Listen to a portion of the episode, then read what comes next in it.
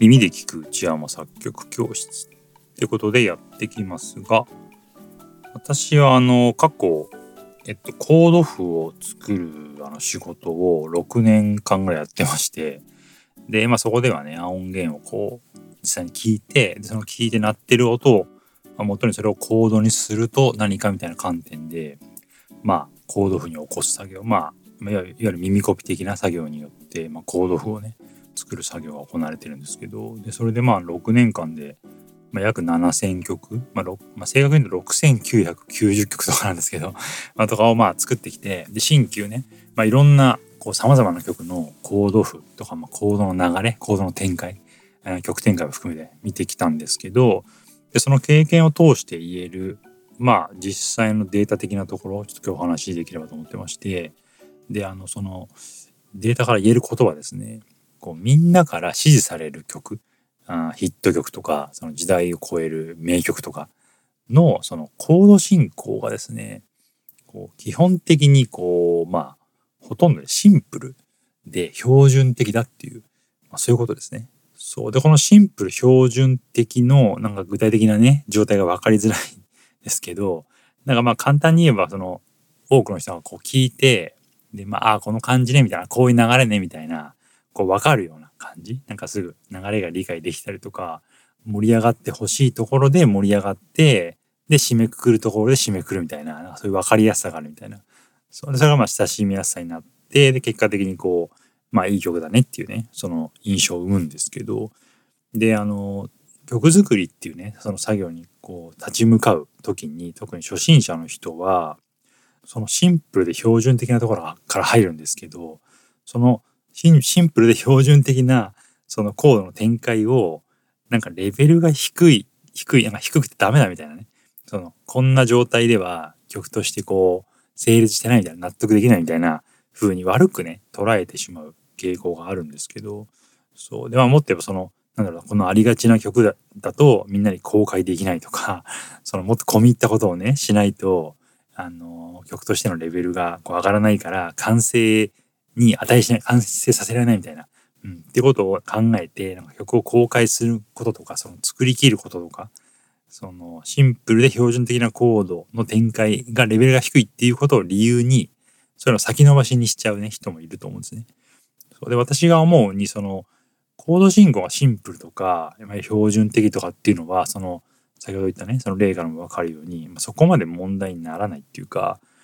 まあ、そのヒット曲とかその時代に残る名曲がまあ全てそういうねそのシンプルなものに成り立ってるんでそのごちゃごちゃ込み入ったことをやらなくてもやれなくてもそういう難しい技術を作る技術が例えばないとしてもその曲を完成させたりとか一つの作品としてあの誇らしいものだと自分で感じてねそれを公開するってところまでは持っていける、うん、だからそのレベルが低いってことはまあそれはないっていうねあのことは言えますよね。うん、むしろそのみんなに親しまれる曲とか時代に残る曲がそのほとんどがねシンプルで標準的なあのコード進行によって成り立ってるっていう事実があるんで聞き手はそれを欲してるってことですよねその標準的なものをね。うん、だからなんだろうな音楽作ってると結構そのまあ当然のことなのはね作り手の目線になりますよね。でその作り手としてはもっとこうなんか奇抜なものっていうか個性的なものじゃなきゃダメだっていうふうにねあの込み入っていてそこになんか難しさがなきゃダメだっていうふうに考えがちですよね。そうだからなんか理論的にどうどうこうとかねここで理論的にこんなハイレベルなテクニックをこう入れてみたいな風になんかそういう目線で音楽を捉えてしまいがちなんですけど一般的なリスナーは、まあ、そんなことは考えてなくてまあちょっとまあクラシック音楽とかねそういうジャンルが違えばあれですけどポップスロックの世界ではそのなんかその難しくなければダメっていう風な観点で音楽を聴いてる人の方が多分少ないし、うん、なんかハイレベルな展開がなければ作品としてレベルが低いみたいな風に捉える人もいないし、ポップスロックではね。そう。だから、そのことは聞き手は考えてなくて、なんかもっと気楽にね、音楽をこう聴いてる。うん。平たく言えばなんか、なんか気持ちいいかそうじゃないかみたいな 感じでを聞いてますよね。そういうところを尺度にしてるっていうか。うん。だから、そこに理論がどうとか難しさがどうとかっていうのは、まああんまりないんで、そう。だからもっと言えば、ホップスのその分野だと、難しくすることがダメみたいな ジャンルもありますよね。そう。みんながこう、なんかもっと気楽に聴いて、なんかとにかく音楽を聴いて盛り上がりたいみたいな、その、なんかいい気分になりたいみたいなジャンルだと、その、ハイレベルなコードの展開とかが、まあ、逆に不必要なものになるっていう、ね、こともありますよね。そう。だからさっき言ったその、これじゃダメだみたいな、そのこと考えなくていいですね。うん。コード進行の込み入ったなんか複雑なアレンジができないとか、うんなんかそういうことは思ってるほど弱点にならないし、うん、今持ってるそのシンプルで標準的なものでも十分に曲にしていけるので、うん、それは誇りに思ってで一つの作品として完成させるところまで持ってったり自分の曲ですよって言って堂々と、うん、発表したりしていくことをねやっていってほしいと思いますね。でそこにまあちょっと付け加えるとその特にポップスロック系の曲の場合は、まあ、歌がある曲の場合は、まあ、コード進行ってよりどっちかというとメロディーの方がやっぱ大事かなと思いますね。その自分のそのコード譜を作ってきた経験から言うとね、そうコードは結構シンプルで標準的なんですよね。でそこにメロディーをどう乗せるかみたいなところが、なんかセンスっていうか、うん、なんかその辺が求められるのかなっていう感じが、やっぱ曲分析をいっぱいしてると思いますね。うん、で、これもただ単に込みって難しいことやればね、いい、メロディーでね、難しいことやればいいってわけではなくて、まあそこでも基本的にこう、標準的なものがやっぱ受けられるわけなんですけど、そう、ただ、このメロディーの方が圧倒的にいろんな、こうなんかアプローチっていうか、やり方が想定できるし、まあ受け入れられる幅がやっぱコードよりは広いと思いますね。うん。いろんな良さを提供できるのが、まあ、メロディーって感じですね。うん。だから私のまあおすすめとしては、まあ、コード進行は、まず基本的なものプラスアルファぐらいかな。うん、が作れればまだ OK で、まあ、使いこなせるようになるっていうのが、まず目指して。うん。で、それよりもメロディー作れるようになること。メロディーでこう幅を出せるようになること。メロディー心みたいなところ。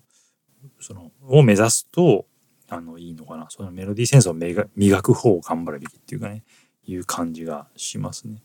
うん。だから、自由自在にいろんなメロディーを生み出せるのはもちろんそのメロディーがどんな構造によってね成り立ってるかとかそれぞれがまあ聞き手にどういう印象を与えるかとかね、うん、そういうところをまあ深くこうなんか理解して知ってで意図的にこう幅広くいろんなタイプのメロディーを作れるようになるっていうのがやっぱ理想的かなと思いますね。うん、メロディーのパターンってもうほぼ無限だと思っててなんか音遣いとかリズムとか音の進め方とかフレーズの置き方とか 組み合わせ方とか複合させるともう山ほどパターンがあって、うん、だからこそまあ歴史上ねいろんなメロディーがここまで出てきてるんだと思うんですけどだからそのメロディーの可能性を探ってでそちら側にちょっと強くなるっていうのが、まあ、そっちそっちを目指すのがおすすめって感じですかね。うん、だからやっぱいろんなメロディーを歌ったりとか分析したりとか弾き語ったりしてそのコードとメロディーの調和を体感したりとか、うん、でそういうのやってるとこメロディーを作る感覚が養われてって、うん、でそれをねこうなんか日々こうメロディー作りのセンスを磨く作業につなげていくみたいな。そうですね、うん、だから間違ってもまあメロディーを机の上でね 作る作業を頑張ろうとしないっていうか、まあ、楽器とか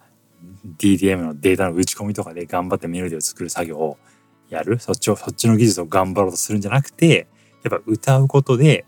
あのメロディーをこう作っていく感覚を磨くっていうか、うん、最終的には歌いながら全部それをやれるようになるっていうかね、